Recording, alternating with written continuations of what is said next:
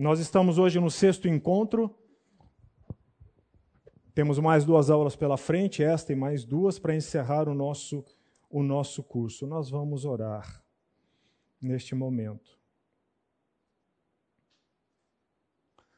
É, a coragem, geralmente, ela é fruto de três coisas. Ou ela é fruto do destemor, o que significa ausência de temor, o que significa imprudência ou ela é fruto de, de loucura, o que significa você estar fora do seu juízo normal, ou ela é fruto de amor. É o caso da mãe que não sabe nadar, mas se atira na piscina para salvar o filho que está se afogando. A coragem geralmente é fruto dessas três coisas, ou desse temor. O que, que eu falei na segunda? Ou loucura ou amor. Você já parou para pensar no tamanho da coragem que Deus tem em confiar em nós?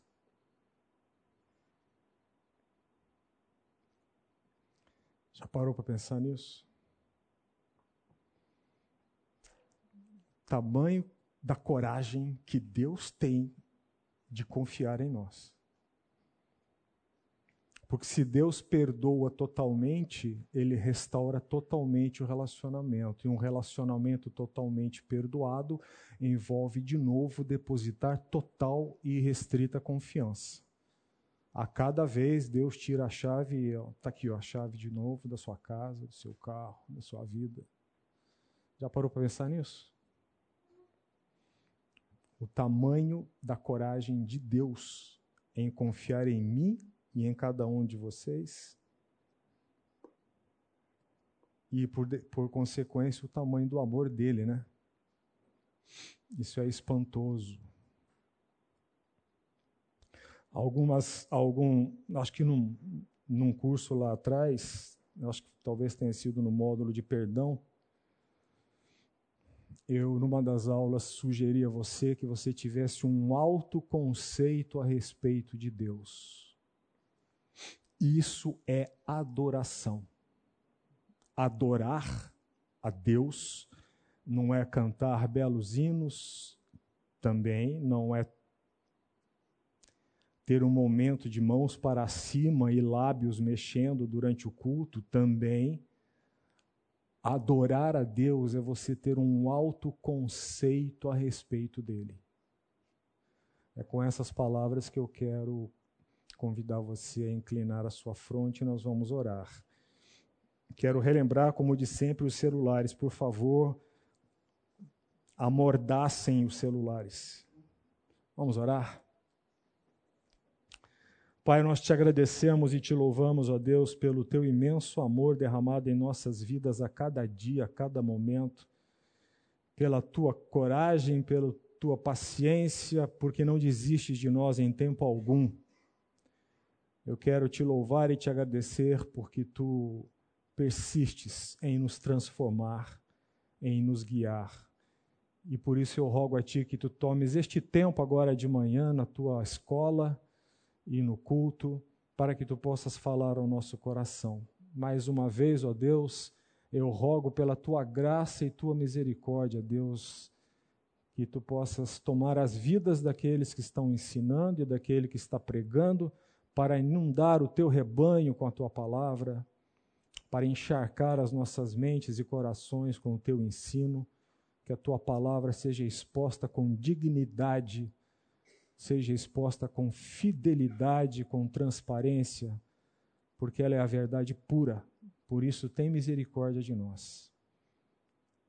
Temos consciência, ó Deus, das contas que temos que prestar pelo dom que tu deste a cada um. Por isso, ó Deus, tem misericórdia de nós. Usa-nos para alimentar o teu rebanho. É assim que eu oro no nome de Jesus. Amém. Amém. Muito bem.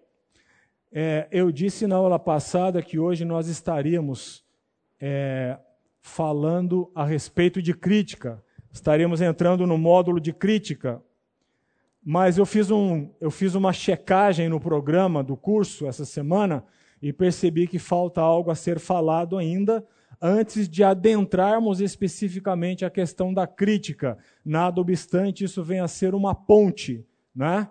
Para sair da questão do julgamento e entrarmos na questão da crítica. Esse é o tema da aula de hoje, tá bom? Então nós vamos fazer essa ponte hoje e chegar à crítica, se Deus quiser, na, nos, do, nos dois próximos e últimos encontros. Na aula passada eu também sugeri a vocês que fizessem um exercício mental, não é? Eu sugeri a vocês na aula passada que nós fizéssemos uma equação e pensássemos sobre ela. A equação era de nós colocarmos em duas perspectivas duas palavras: a palavra justiça e a palavra graça. Lembram-se disso? Pedi para vocês fazerem esse exercício. Justiça e graça. Desafiei vocês também a meditarem, a pensarem ao longo das nossas vidas e em tudo que nós fizemos na nossa carreira cristã, qual das duas palavras foi a que mais você verbalizou ou interiorizou. Isso quer dizer a que mais você exercitou ou buscou exercício. E a julgar pelos olhares que eu tive na classe, a julgar pela minha própria vida e a julgar pelo silêncio de alguns, ficou claro para mim que a palavra justiça ganhou disparado. É, raramente numa determinada situação, principalmente em quando nós estamos perdendo, nós dizemos a Deus: Deus tem a graça sobre a vida de Fulano. Ou Deus derrama a tua graça sobre essa situação. No mais das vezes, nós tendemos a dizer: Deus faze ou faze-me justiça. O que eu quero me aprofundar um pouco mais, e isso é o tema da aula de hoje, Vamos descer um pouco mais a metragem de profundidade, sair dos dois metros de segurança da borda da piscina. O que eu quero me aprofundar hoje é levar a você a considerar que essa equação tem uma implicação. Porque se eu coloquei em equiparação justiça e graça, e nós, pela nossa humanidade, senso de raciocínio e senso de justiça, que é bom termos, não há nada de mais ou de mal nisso, é bom termos, mas o simples fato de nós estabelecermos essa equação e darmos um resultado, é justiça, nos leva a caminhar mais profundamente nesse tema e a fazermos uma pergunta. Ok, Deus, eu entendi. Eu entendi que o Senhor não avalia as coisas da modo como eu avalio, eu entendi que o Senhor não tem a perspectiva que eu tenho ao olhar pelas situações. Lembram-se do milagre que Jesus operou lá no tanque de Betesda? Eu entendi tudo isso, Senhor, mas me permita uma pergunta reverente. Há justiça na graça? Essa é a pergunta de hoje. Eu entendi que justiça é o que mais nós queremos. Eu entendi que justiça é algo desejável. Mas eu entendi também que tu olhas as coisas de uma perspectiva em que, não descartando a justiça, derramas a tua graça no exercício da justiça. A minha pergunta a ti, Senhor, é: há justiça na graça? A graça agasalha o conceito de justiça? Há justiça na graça? Essa é a pergunta que nós devemos tratar hoje na nossa aula. Abra sua Bíblia em Romanos capítulo 3. Romanos capítulo 3. Melhor, primeiro, Romanos capítulo 1, verso 17. Romanos capítulo 1, verso 17. Romanos capítulo 1, verso 17. Romanos capítulo 1, verso 17 diz o seguinte: Visto que a justiça de Deus, vamos ler desde o verso 16 para contextualizar melhor. Pois não me envergonho do evangelho, é Paulo dizendo, porque é o poder de Deus para a salvação de todo aquele que crê, primeiro do judeu e também do grego, ou seja, ninguém é excluído. Visto que a justiça de Deus se revela no evangelho de fé em fé. Como está escrito, o justo viverá por fé. Preste atenção nesse termo. Visto que a justiça de Deus se revela no Evangelho, de fé em fé. O que significa que do começo ao fim de todo o processo é pelo agir de Deus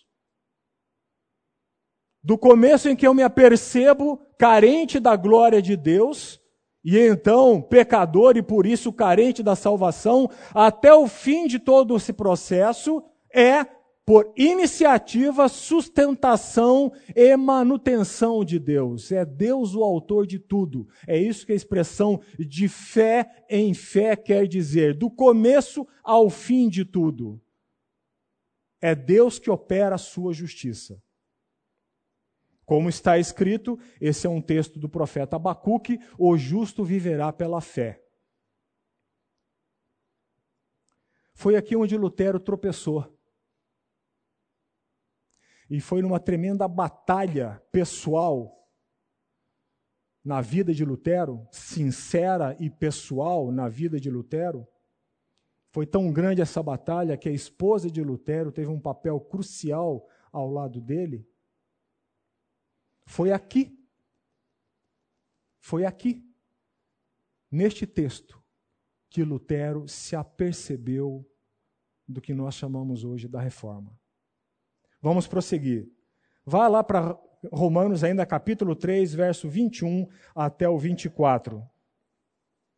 Quem achou, por gentileza, me ajude e leia. Romanos, capítulo 3, verso 21 a 24. Mas agora se manifestou uma justiça que provém de Deus, independente da lei, da qual testemunham a lei e os profetas. Justiça de Deus mediante a fé em Cristo Jesus para todos os que creem. Não há distinção, pois todos pecaram e estão destituídos da glória de Deus, sendo justificados gratuitamente por sua graça, por meio da redenção que é qual a expressão comum que tem nesse texto em Romanos 1,17? Qual é a que se repete? Justiça de Deus. De novo. Mas agora sem lei, o que não quer dizer que contra a lei, Jesus próprio falou em Romanos que eu não vim. O fim da lei é Cristo. Mas agora, sem lei, se manifestou a justiça de Deus, testemunhada pela lei, por isso é que não é contra a lei, testemunhada pela lei e pelos profetas. Justiça de Deus mediante a fé em Jesus Cristo, para todos e sobre todos, na minha versão, os que creem, porque não há distinção. Pois todos pecaram e carecem da glória de Deus, sendo justificados gratuitamente por sua graça, sendo justificados, preste atenção, gratuitamente, por sua graça, mediante a redenção que há em Cristo Jesus. De novo, justiça de Deus. Agora alguém, por favor, 2 Coríntios capítulo 5, verso 21. Segunda carta de Paulo aos Coríntios, capítulo 5, verso 21.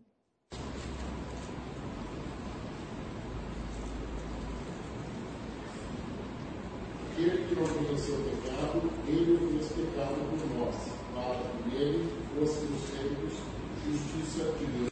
Aquele que não conheceu o pecado, quem é? Nosso Senhor Jesus Cristo. Ele, quem é?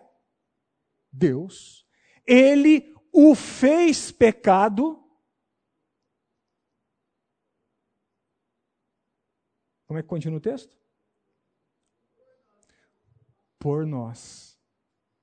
Para quê?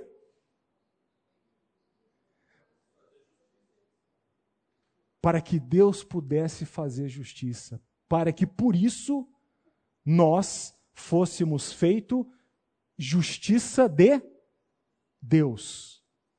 De novo, justiça de Deus. Três expressões que estão nesses três textos cruciais. Lembre-se, estamos tentando responder a pergunta: há justiça na graça? Guarde essa, essa palavra, justiça de Deus. Aquele que não conheceu o pecado, ele o fez pecado, para que por ele, eu e você, pudéssemos ser feitos justiça de Deus. Aqui eu quero fazer um parênteses. Nós vivemos e sempre viveremos, e já vivemos no passado, numa sociedade que é regida pela meritocracia. E aqui não vai nenhuma palavra condenando isso, porque até certo modo deve ser assim por causa da finitude nossa. Por causa da nossa finitude, por causa da nossa maneira limitada de enxergar e avaliar as coisas e de julgar as coisas, nós vivemos num mundo que é regido pela meritocracia. Vejam, não estou contestando ou refutando isso, estou dizendo que até certo modo isso é necessário. Mas nós estamos envolvidos nisso. Eu lembro-me na casa do meu avô materno, estive poucas vezes lá porque nós morávamos em outro país e só de vez em quando íamos visitá-lo.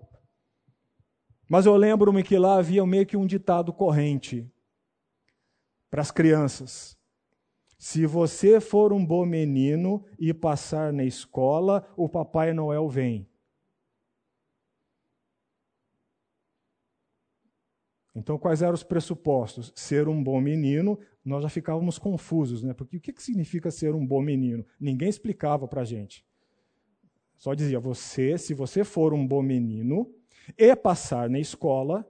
Hoje em dia já não está valendo mais, né? hoje, hoje Papai Noel vem para todo mundo, né? E passar na escola, Papai Noel vem.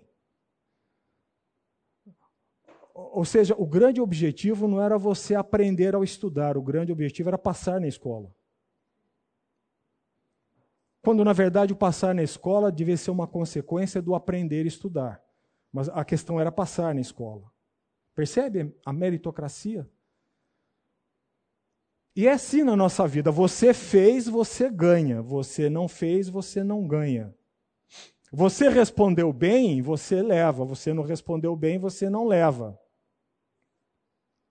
E, de novo, até certa medida, isso é importante, por causa da nossa finitude. Estão ligando os contextos? E por que, que por causa da nossa finitude? É óbvio que o único meio que eu tenho para disponibilizar um cargo público é através de concurso.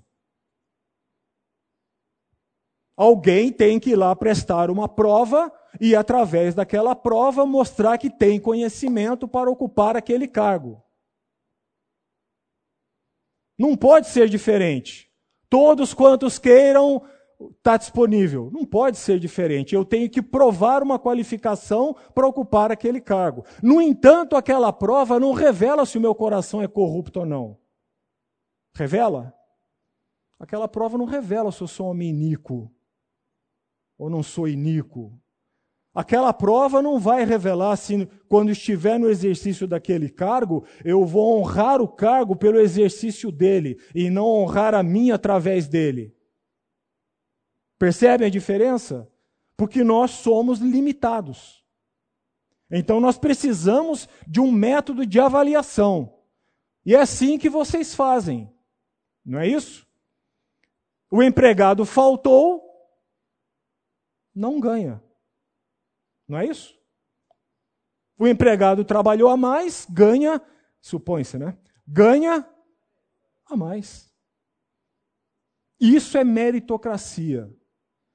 De novo, porque nós somos limitados. Agora eu quero pegar aquilo que eu falei lá atrás, na última aula, na aula passada, e dizer: Deus não olha as coisas assim. E, de novo, estamos tentando responder a pergunta que eu fiz para Deus. Deus, eu entendi. Mas eu faço uma pergunta ao Senhor. Então, na sua graça, há justiça? Jesus, eu creio que respondeu essa pergunta. E ele respondeu essa pergunta numa das parábolas mais incríveis e que mais nos humilham, que consta do Evangelho de Mateus. E eu convido você para ir para o Evangelho de Mateus, capítulo 20. Capítulo 20 do Evangelho de Mateus.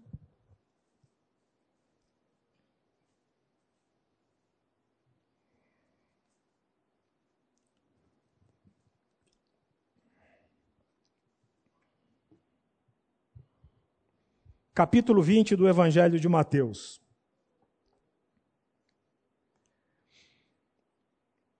Eu quero me deter nesse texto com vocês de modo a dissecá-lo. Já viram aquele exercício de dissecar um sapo no laboratório? Já fizeram isso? Também não, mas é isso que eu quero fazer com esse texto. Ok? Vamos dissecar esse texto. Por isso eu vou solicitar que você que você leia atentamente esse texto, leitura silenciosa, ok? Você leia atentamente esse texto, procure ver os detalhes do texto e depois nós vamos trafegar nele juntos. Só uma questão que você deve ter em perspectiva antes de começar a sua leitura. Veja como começa como termina o capítulo 19, verso 30. O que está escrito no verso 30 do capítulo 19? Porém, muitos primeiros serão últimos, e os últimos primeiros. Veja como termina essa sessão no versículo 16 de 20, capítulo 20, 16. O que é está escrito aí? Assim, os últimos serão e os primeiros serão últimos. O que eu quero dizer para você é o seguinte: essa divisão que tem aqui na Bíblia, algumas Bíblias de vocês devem estar antes do capítulo 20 escrito lá, a parábola dos trabalhadores da vinha, é isso? Essa divisão que foi feita do texto, ela não é inspirada, não, gente. Inspirada é o texto. Tanto é que nós percebemos vários erros nas escrituras, nas divisões. Quando o texto deveria continuar, eles seccionaram. Tá? Aqui vai uma crítica generosa um trabalho árduo que foi feito. Mas é preciso ressaltar que essas divisões, elas não são inspiradas. O texto é inspirado. Então, quando você for ler, quando você ler esse texto agora, sozinho, lendo os detalhes, tenha em mente que o pano de fundo que Jesus está tentando explicar com a parábola é essa questão. Porque os últimos serão os primeiros. É, porque os primeiros serão últimos e os últimos serão os primeiros, ok? Vamos fazer esse exercício, dê uma chacoalhada nos neurônios e vamos ler. Eu vou aguardar aqui alguns, alguns segundos para você ler esse texto. É, na verdade, é Mateus capítulo 19, verso 30, até Mateus capítulo 20, verso 16.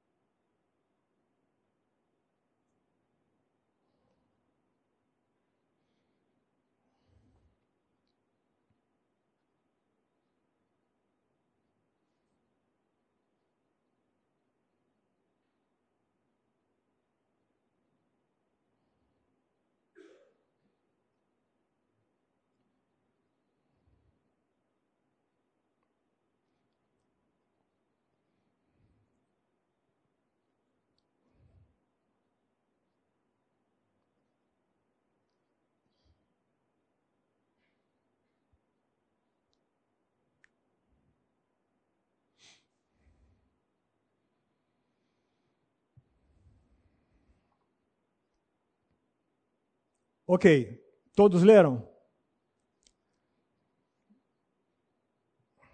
Sim. Não. Sim. Muito bem. Então vamos ler esse texto.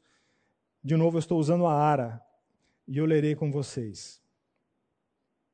Pretendo fazer alguns comentários, quase que versículo a versículo. É, sugiro que, se você é aquela pessoa que gosta de anotar, para depois consultar ou ter um entendimento maior a respeito do texto, faça essas anotações versículo por versículo. Ok? Procurei ir mais devagar do que costumeiramente eu vou. Vamos lá. Começando de Mateus 19, 19 30. Porém, muitos primeiros serão últimos. Isso é Jesus que está falando. E os últimos primeiros. Porque o reino dos céus é semelhante a um dono de casa. Frequentemente o Senhor Jesus, ele usava uma figura de autoridade reconhecida naquele texto, naquele contexto cultural, para, na parábola, prefigurar Deus. Por exemplo, se você voltar para o capítulo 18 de Mateus, lá no versículo 23, vá comigo lá, Mateus 18, versículo 23. Está escrito assim: Por isso, veja a semelhança, o reino dos céus é semelhante a um rei, uma figura de autoridade. Aqui, Jesus está falando.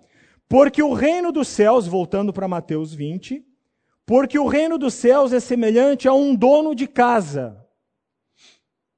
Ele está chamando uma figura de autoridade reconhecida naquela cultura para prefigurar Deus. Que saiu de madrugada.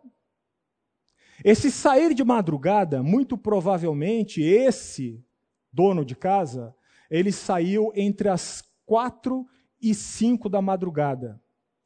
Porque a jornada de trabalho no Oriente Médio próximo, naquela antiguidade, era das seis da manhã às dezoito, do nascente ao poente. Então, se a jornada de trabalho começava às seis, e lá não tinha muito esse negócio de me atrasei, se lá começava às seis e terminava às dezoito, para que esse dono saísse a fazer o que ele vai dizer que vai fazer, ele tinha que sair bem de madrugada. Então aqui ele saiu por volta de quatro horas da manhã. De novo, porque o reino dos céus é semelhante a um dono de casa que saiu de madrugada para assalariar trabalhadores para a sua vinha. É importante destacar que muitas vezes Jesus associou a vinha à casa de Israel. Não é isso? Profetas fizeram isso também.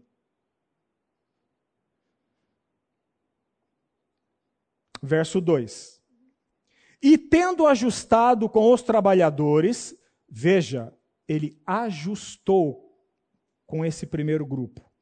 E tendo ajustado com os trabalhadores um denário por dia, mandou-os para a vinha. Um denário era a quantia salarial exata e adequada para remunerar um dia de trabalho naquela economia. Por exemplo, os soldados romanos, o soldo dos soldados romanos eram de 30 denários, mais ou menos, o que equivalia um denário por dia. Ele ajustou com. Veja, ele ajustou. Ele contratou por um denário por dia e mandou-os para a vinha. Verso 3. Saindo pela terceira hora, o que significa mais ou menos às nove horas da manhã, viu na praça outros que estavam desocupados. E disse-lhes: Ide vós também para a vinha, e vos darei o que for justo. Perceba que nesse segundo grupo, o dono da vinha não ajustou. Ele não contratou. no sentido de contratar a remuneração. O que, que ele fez? Ele saiu às nove da manhã, armou outros trabalhadores, perguntou: por que vocês estão desocupados? Ide para a vinha, e eu lhes pagarei o que for justo. Eles foram. Verso 5: Tendo saído outra vez perto da hora sexta, o que significa meio-dia, e da nona, o que significa três horas da tarde, no nosso relógio, às 15 horas, procedeu da mesma forma. Procedeu da mesma forma com o grupo que ele tinha encontrado às nove horas. Verso 6.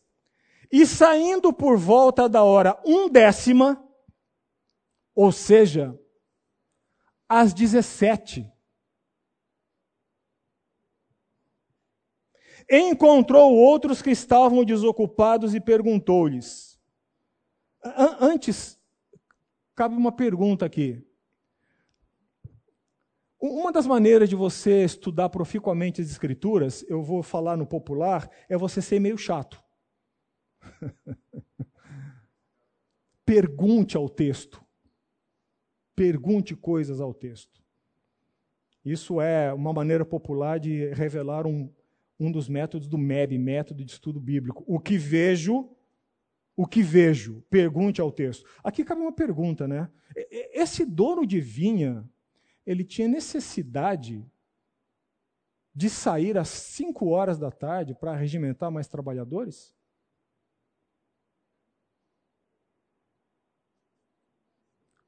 Qual, qual, qual o lucro dele nisso? Ok? Muito bem. Saindo por volta da hora undécima, encontrou outros que estavam desocupados e perguntou-lhes: Preste atenção na pergunta. Por que estivestes aqui desocupados o dia todo? Preste atenção na resposta. Responderam-lhe: Porque ninguém nos contratou. Então lhes disse: Ide também vós para a vinha. Porque ninguém nos contratou. Vamos continuar. Ao cair da tarde, verso 8, disse o senhor da vinha ao seu administrador: Não percam da mente, da imaginação, é, Jesus falando isso para a audiência. Ao cair da tarde, disse o senhor da vinha ao seu administrador: chama os trabalhadores e paga-lhes o salário, começando pelos últimos, indo até os primeiros.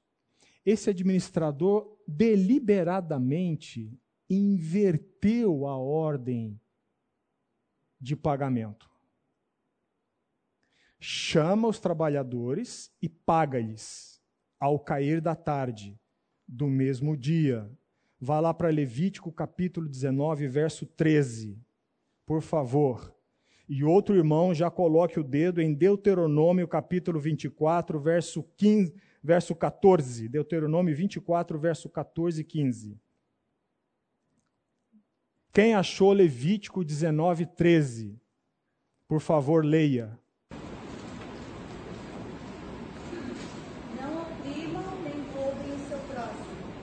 Não retenham até a manhã do dia seguinte o pagamento de um diaísta. Este dono da vinha, ele cumpria a lei. Ele não estava agindo à margem da lei. Lembre-se, estamos falando sobre a justiça na graça, ele cumpria a lei. Nas relações transacionais, há duas coisas que são pecados de modos diferentes. Você reter na sua mão o que é o ganho do outro, isso é roubo. Porque aquilo que está na sua mão não te pertence mais, é do outro. Ele ganhou por aquilo. Mas a lei ainda diz que há outra coisa pecaminosa, que não é roubo, mas é opressão. Se o trabalhador sabe que no dia 3 o salário dele é pago, mas você consulta lá no aplicativo da XP e está em alta a aplicação, a Selic está lá em cima, ou então as ações da Petrobras estão bombando, você vira para ele e fala assim: Olha, só posso te pagar no dia 10. Mas você tem, está lá. A Bíblia diz que isso é oprimir o pobre. Vá lá no aplicativo da XP, resgate e pague. Este homem cumpria a lei. Não despeça de mãos vazias aquele com quem tratou com você. Quem procurou em Deuteronômio 24, Deuteronômio capítulo 24, verso, 20, verso 15, 14 e 15. Estamos no versículo 8, confere. Ao cair da tarde, disse o Senhor da vinha ao seu administrador: chama os trabalhadores e paga-lhes o salário, começando pelos últimos indo até os primeiros. Quem achou Deuteronômio 24, 14 e 15? Por favor, leia.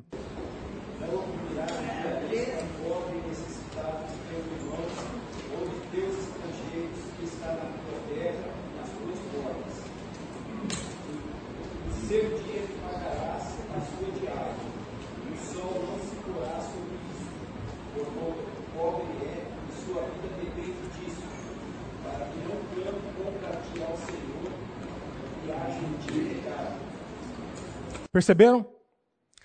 Ao cair, pagarás, para que o pobre não clame ao Senhor contra ti. Então, este era um homem, este era um homem, ok? Usando o tom da palavra de Jesus, que não estava revogando a lei, ele estava observando a lei.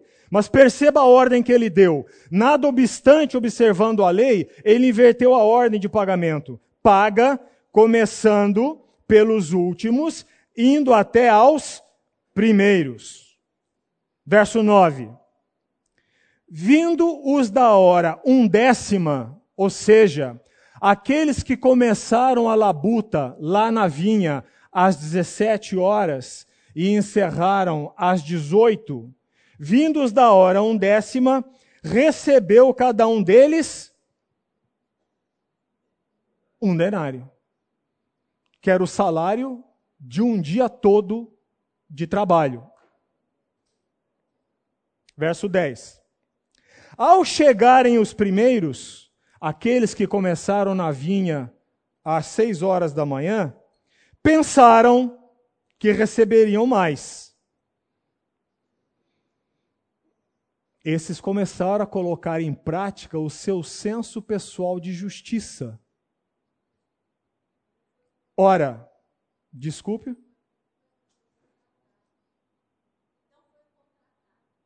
Chegaremos lá. Esses começaram a colocar em, em prática o seu senso pessoal de justiça. Ora, se os que trabalharam das 17 até as 18 receberam um denário, nós vamos receber um denário por hora.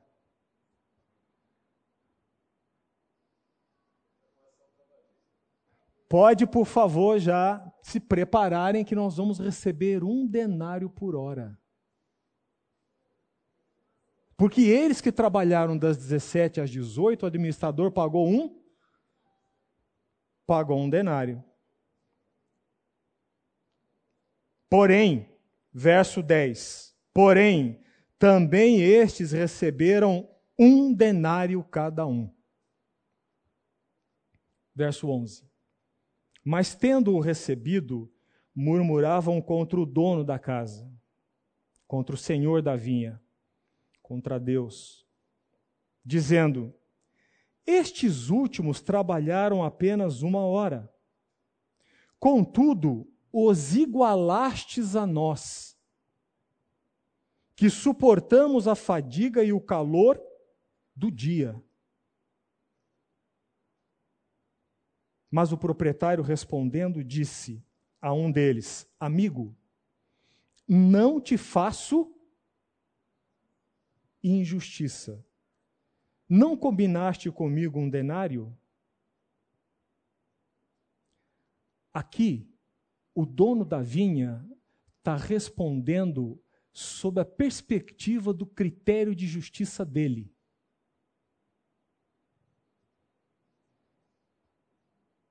Pelo teu próprio critério de justiça, o dono da vinha está dizendo: Eu não te fiz injustiça. Porque eu combinei com você o quê? Um denário. Mas o dono da vinha avança do critério da justiça meritória para a graça. Olha o que ele continua falando. Toma o que é teu e vai-te. Pois quero dar a este último tanto quanto a a ti. Verso 15. Porventura não me é lícito fazer o que eu quero do que é meu? Ou são maus aos teus olhos porque eu sou bom?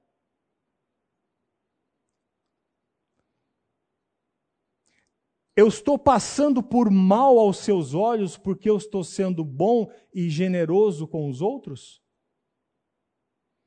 Estão percebendo como ele avança a barreira limitada da justiça própria? Assim, os últimos serão os primeiros, e os primeiros serão os últimos. Abra sua Bíblia em Romanos 9, 14 a 18. Romanos capítulo 9, 14 a 18. Quem achou, por favor, leia.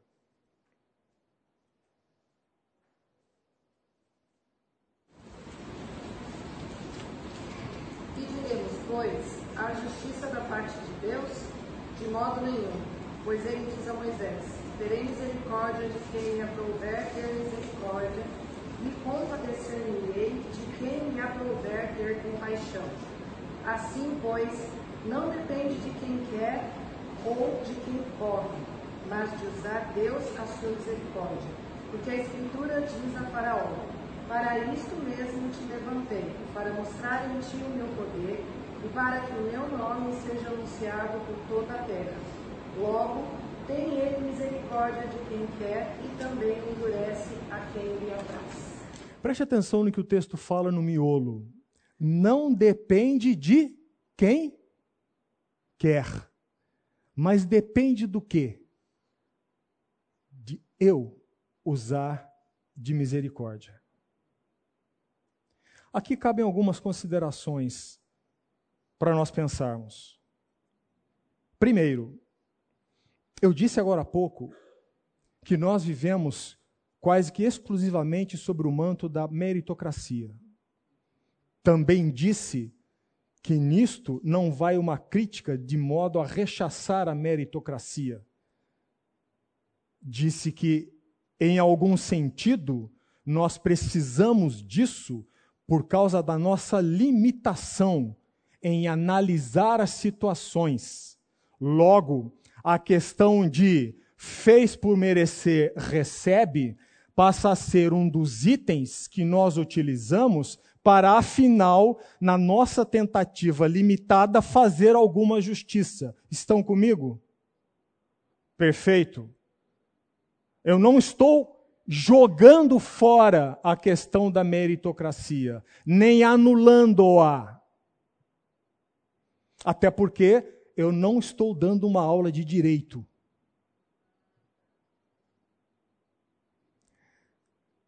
Agora, o cristão, mesmo em meio a isso, ele deve ter a percepção de que há algo a mais. E por isso a tentativa de responder à pergunta: há justiça na graça? Percebem? Nós estamos falando de coisas espirituais.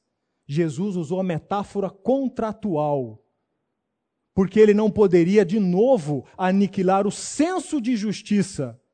Ele usou esse senso na parábola, não usou? Eu não contratei com você um denário por dia, que você começou a seis? Chegou às 18, toma aqui o teu denário. Fui injusto com você? Não fui. A questão não é essa. A questão é outra. A questão é acharmos que Deus é injusto quando dá aos outros aquilo que nós achamos que eles não merecem. Percebe o ponto? E aí nós estamos migrando do conceito de justiça para o conceito de graça. De novo, há justiça na graça? Estão me acompanhando? Estão comigo? Assim como eu não disse, olha, a meritocracia é odiosa. Não, não é. Mas ela tem que ser aplicada com ressalvas, com tempero. Jesus colocou isso.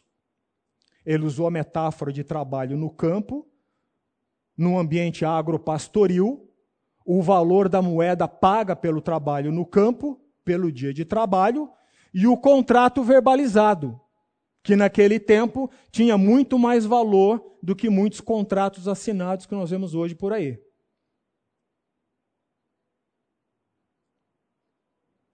Por isso a resposta do, do, do dono da vinha foi: amigo, mesmo se eu ficar estacionado no teu critério, eu não te fiz injustiça. Porque com você eu tratei. Eu tratei o quê? Um denário. Não tratei? Toma e vai-te. Mas, amigo, você precisa entender que eu sou o dono da vinha. E se eu sou o dono da vinha, eu tenho de direito de fazer aquilo que eu quero com os meus bens. Aqui nós começamos a migrar para a graça. Algumas pessoas perguntam, essa é a segunda consideração. E há pessoas que têm dificuldades sinceras com isso. E respeito todas elas, absolutamente. Deus tem toda a paciência do mundo com dúvidas e questionamentos. Tolerância zero com rebeldia. Porque rebeldia significa que você já sabe um padrão, mas volta as costas a ele. Dúvida não é rebeldia. Então há pessoas que têm um dilema e questionamentos a respeito disso que eu vou colocar agora. A pergunta é: mas se eu dou algo a alguém que não dei aos outros, não estou sendo injusto com os outros? Percebe?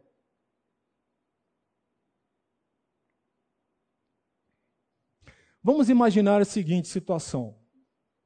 Vamos imaginar aqui que nós estejamos numa classe em que todos nós aqui, exceto um, mas todos nós, é, sejamos aqueles, aqueles, é,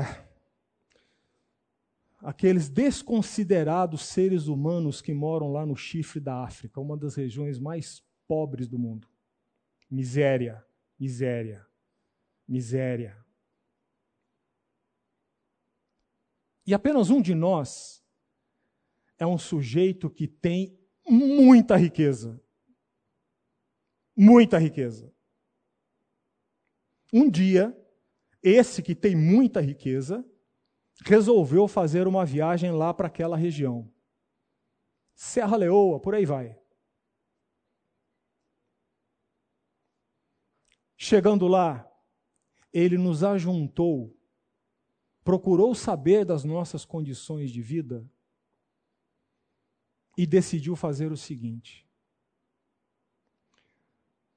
Você, você, você e você eu escolho para irem trabalhar comigo lá no meu país.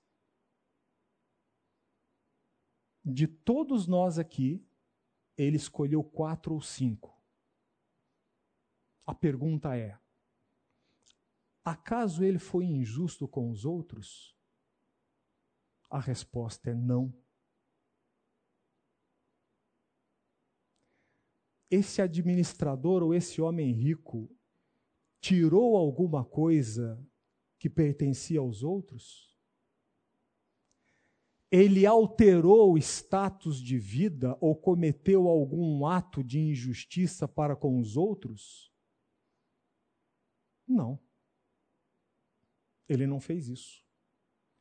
Ele estava obrigado a premiar todos? Também não. Todos os que concorrem numa vaga da empresa passam? Não. Aqueles outros que não foram trabalhar com ele no outro país, tiveram algum problema, ou tiveram alguma ofensa, ou tiveram alguma delapidação ou alteração da vida deles? Não. A injustiça parte do princípio que uma ação foi feita no sentido de lesar alguém, ou patrimonialmente, ou fisicamente, ou moralmente.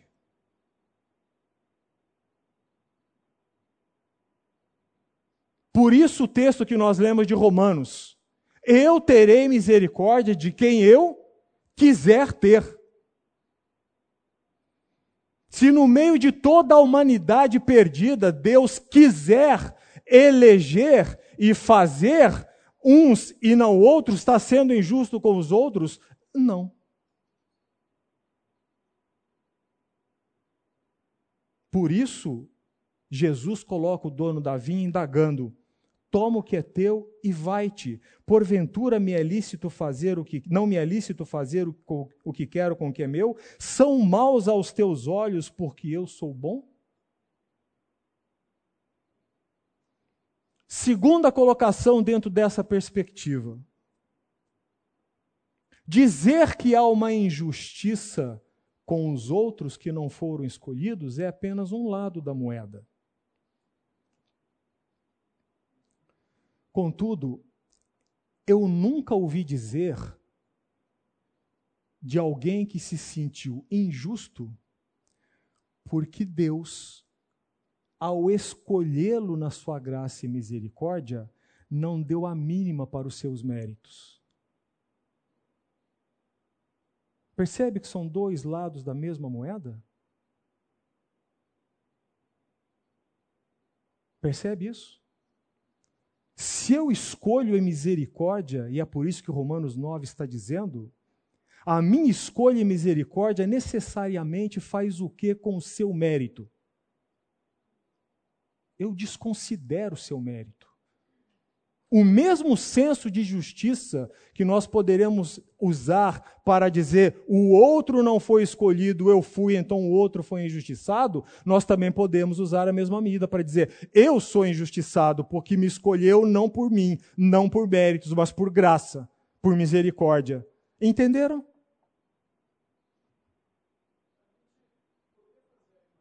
Fique em pé, por gentileza, para que todos ouçam sua pergunta.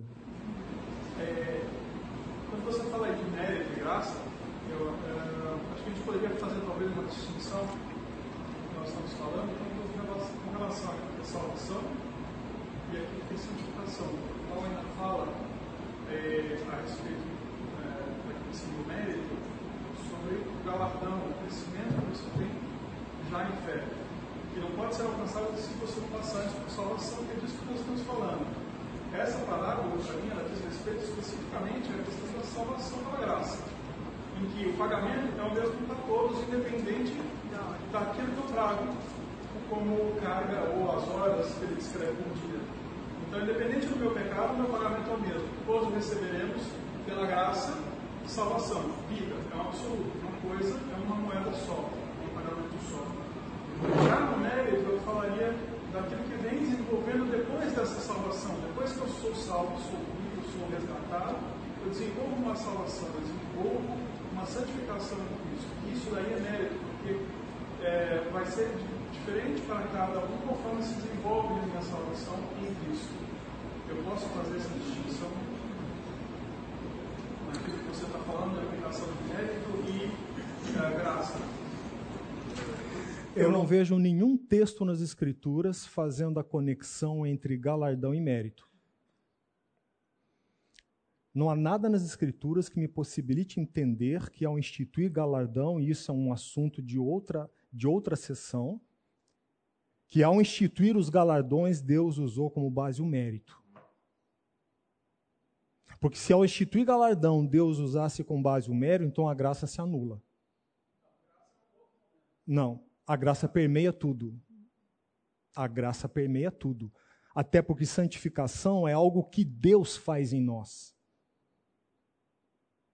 Justificação é algo que Deus fez por nós na cruz de Cristo. Santificação é algo que Deus faz em nós. Até que ponto a vontade humana contribui para isso é, uma, é, um, é, é, um, é um assunto que a gente vai levar aqui o próximo mês e não vai ter concordância.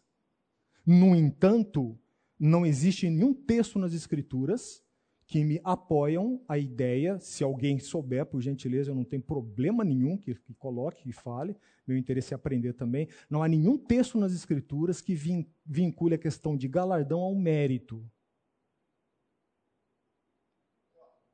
Só um minutinho. A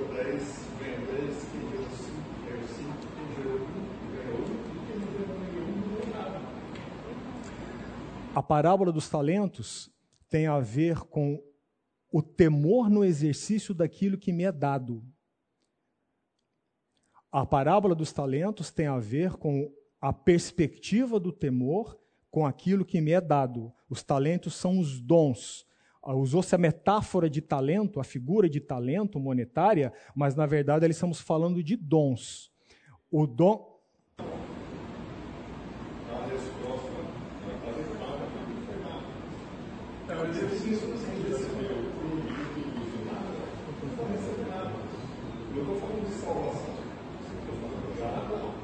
Em que contexto que ele não vai receber nada?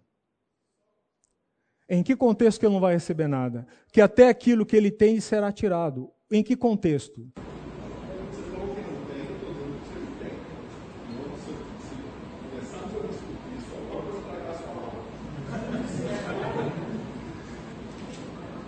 Veja, eu não tenho de novo problema nenhum que você discorde de mim. Se Jesus, que foi Jesus, não teve a ambição de fazer que todos concordassem com ele, eu muito menos. Ponto 1. Um. Ponto 2. Você discordar da minha perspectiva é uma coisa. Não quer dizer que a minha perspectiva tem que se analisar a sua. Ponto 3. A questão da resposta que eu quis colocar, eu estou falando do tema no sentido de é, prestar contas a Deus. A questão dos talentos tem a ver com o exercício dos dons espirituais. E a métrica que se usou lá é uma metáfora não quer dizer que porque eu fiz mais eu receberei muito mais. Aí é uma discussão de galardão, mas qual o critério usado para galardão? É isso que eu estou dizendo. Ok? Muito bem, quem quer falar? É, onde eu estava? Verso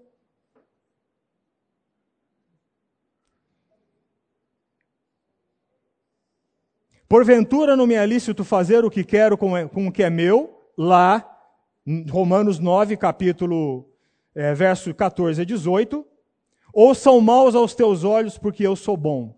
Essa é a segunda inferência. Terceira, vamos prestar atenção no seguinte.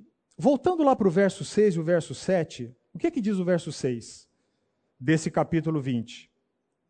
E saindo por volta da hora undécima, encontrou outros que estavam desocupados e perguntou-lhes: Por que estivestes aqui desocupados? Veja, o dia, o dia todo. Esses homens, o que eles estavam dizendo quando eles responderam a Jesus? Então lhes disse ele: Ide também, eh, desculpe, responderam-lhe, porque ninguém, verso 7, porque ninguém nos contratou. Então lhes disse a ele: Ide também vós para a, para a vinha. Preste atenção. O que, que esses homens estavam respondendo a Jesus? Primeira coisa a considerar: eles permaneceram lá. Eles permaneceram lá o dia todo, até as 17 horas. Eles não abandonaram. Eles não foram embora. Eles permaneceram lá. Segunda questão, quando eles respondem no verso 7, porque ninguém nos contratou, o que eles estão dizendo ao Senhor Jesus, ou o que eles estão dizendo ao dono da vinha é o seguinte: nós, nada obstante o que estamos fazendo, não temos condição de resolver o nosso problema. Porque o nosso problema é conseguir sustento para o dia de hoje. E isso nós não conseguiremos fazer. Percebem? Não importa o quanto eu fique aqui, se alguém não nos contratar, se alguém não olhar para nós, se alguém não nos, não, nos angariar, nós não conseguiremos ter aquilo de que nós precisamos, porque nós não somos capazes de dar aquilo que nós precisamos a nós mesmos. Entenderam a resposta deles?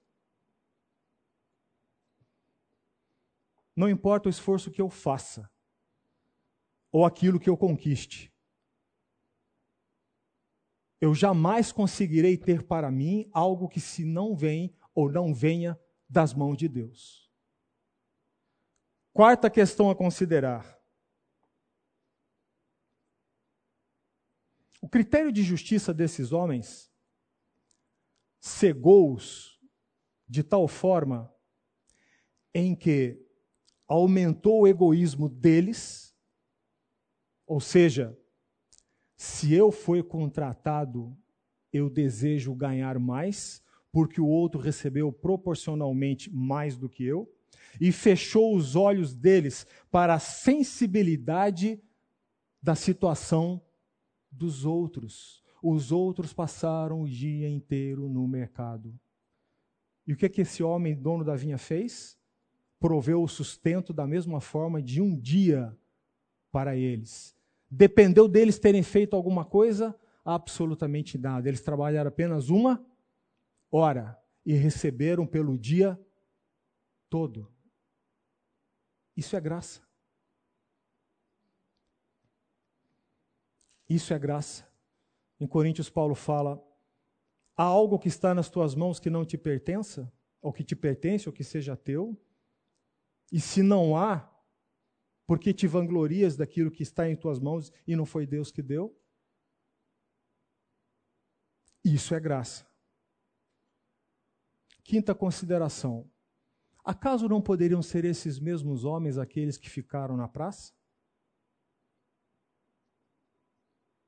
Não poderiam ter sido eles? A parábola dá algum critério distintivo para o administrador da vinha ter escolhido uns e não outros? Ora, se esses homens passaram lá o dia inteiro, esses que foram contratados às 17 horas passaram lá o dia inteiro, não estavam lá às 6 horas quando o dono da vinha contratou a primeira turma? Pressupõe-se que sim, não? A parábola não estabeleceu critério nenhum. Eu escolhi a primeira turma por isso, eu escolhi a última turma por aquilo. Isso é a graça? Esses homens estavam reclamando de algo que eles próprios foram beneficiados. Eles estavam colocando o critério de justiça deles da mesma forma em que, por esse mesmo critério, eles não passariam. Há justiça na graça? Com certeza. Porque se não houvesse justiça na graça, nenhum de nós seria agraciado eu quero voltar à última proposição do Senhor Jesus, lá de verso, do verso 30 do capítulo 19, que ele repete no verso 16. Porém, muitos primeiros serão, serão, e os últimos, primeiros. Quer ver o exemplo prático disso? O ladrão da cruz.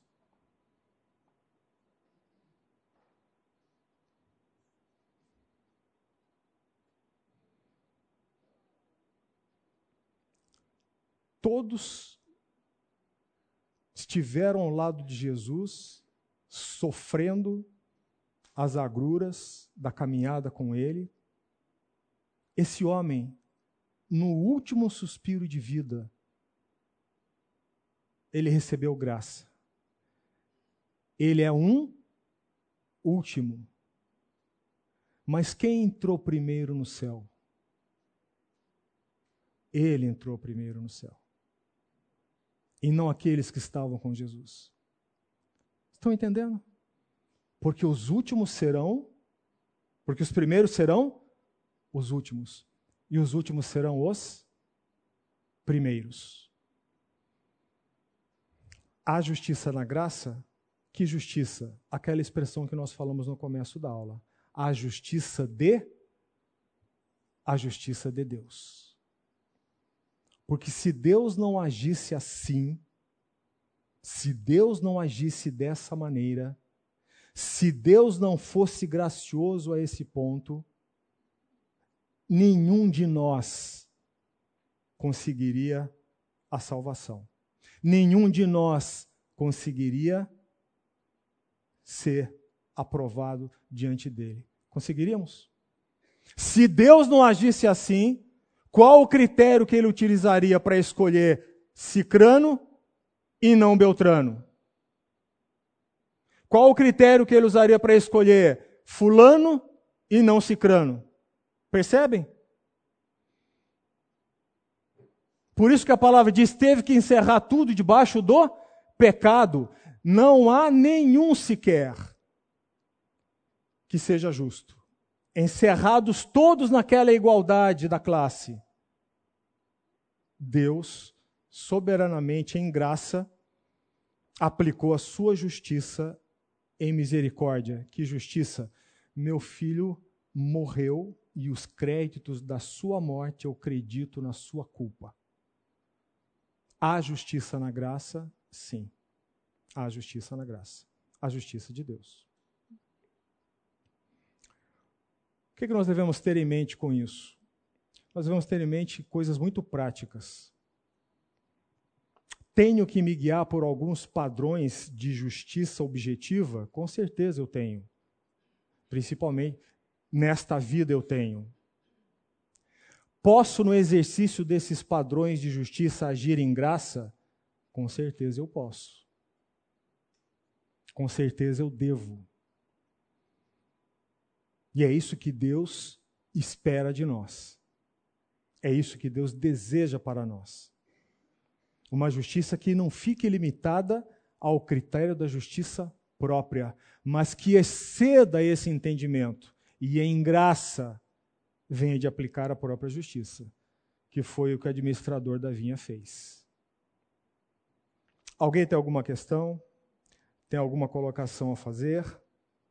Pois não.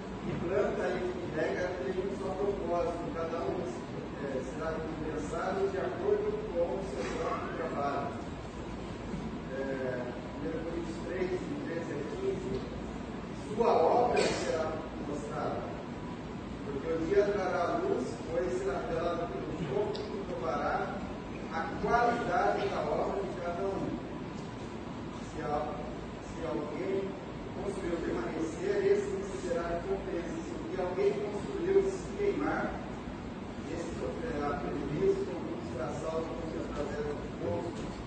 2 Coríntios 5, 19.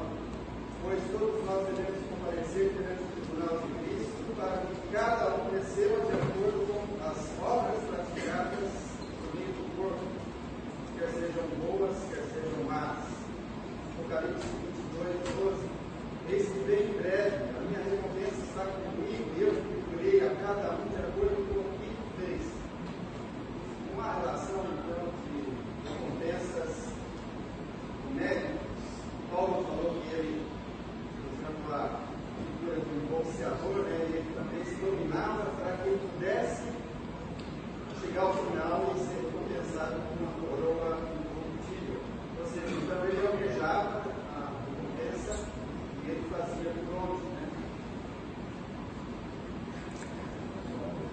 Quero relembrar vocês de qual é o tema desta aula.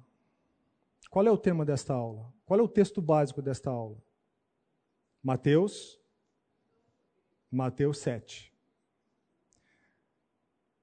Todos os textos que você colocou, e agradeço por eles, a pergunta é: onde está aí que Deus está usando o padrão de mérito humano para dar essas recompensas?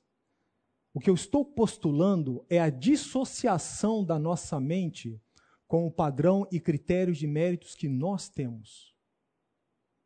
Entende onde eu estou chegando? Onde aí, em todos esses textos que você citou, onde nesses textos está dito ou pode ser inferido, de novo, voltemos ao tema desta aula.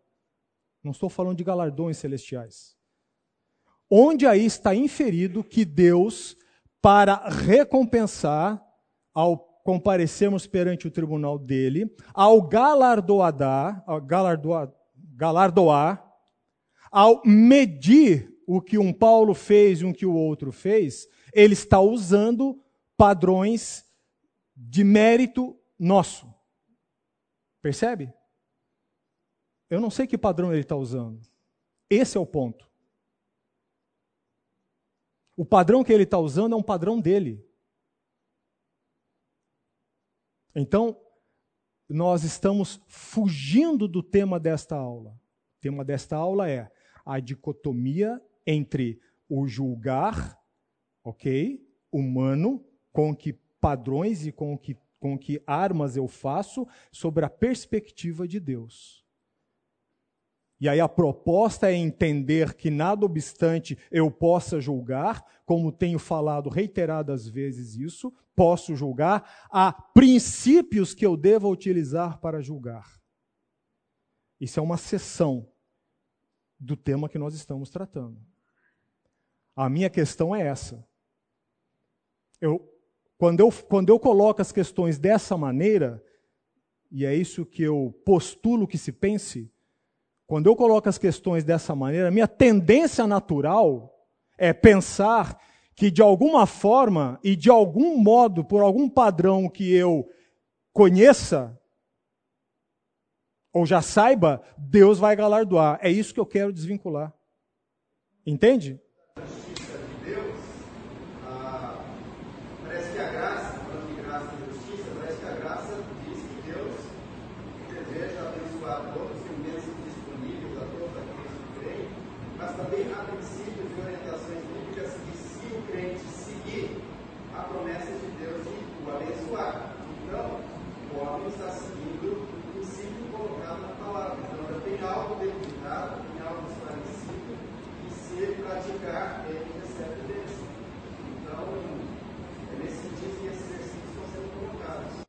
Sim, e quais são as bênçãos da salvação?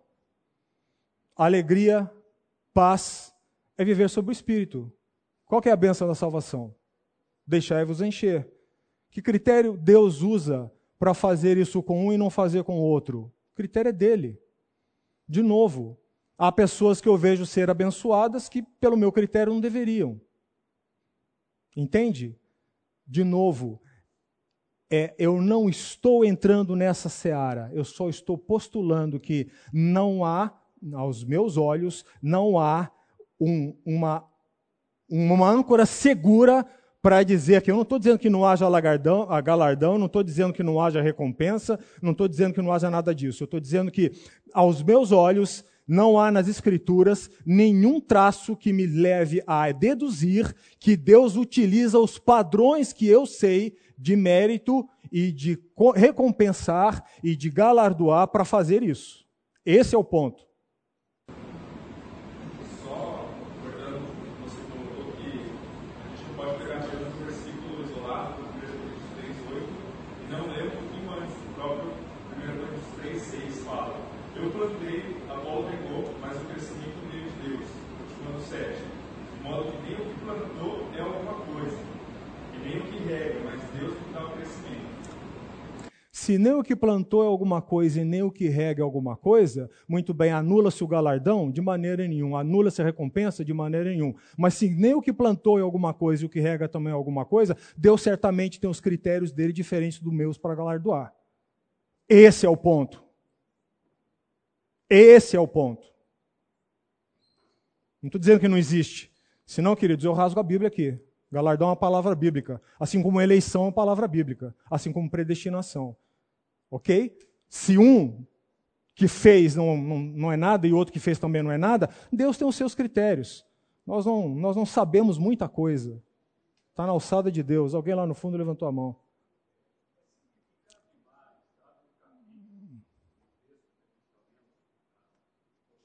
Eu não entendi o começo da sua fala.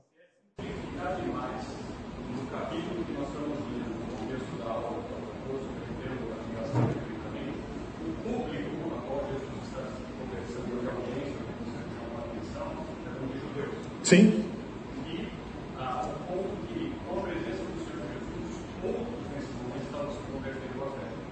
Sim. Deus ali, achando, imaginando que teriam qualquer preferência, qualquer distinção, qualquer melhoria, o ser humano. Então, eu entendo que o Senhor Jesus está colocando dizendo o seguinte: não, todos que saíram da sua casa, que viram o capítulo 12, 19, que mostra isso. Todos que saíram da casa, ele passa isso pelo nome do Egito, etc., dá essa distinção. Ou talvez de uma maneira mais objetiva para a audiência, o Senhor Jesus está dizendo isso.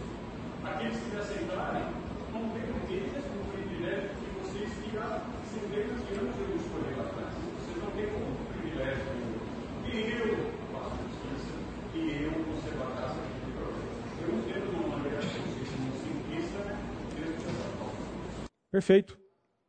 Mais alguma colocação, mais alguma dúvida? Se não, ficamos em pé e vamos nos despedir. Alguém, por gentileza, ore para que nos despeçamos neste dia. Uma oração voluntária.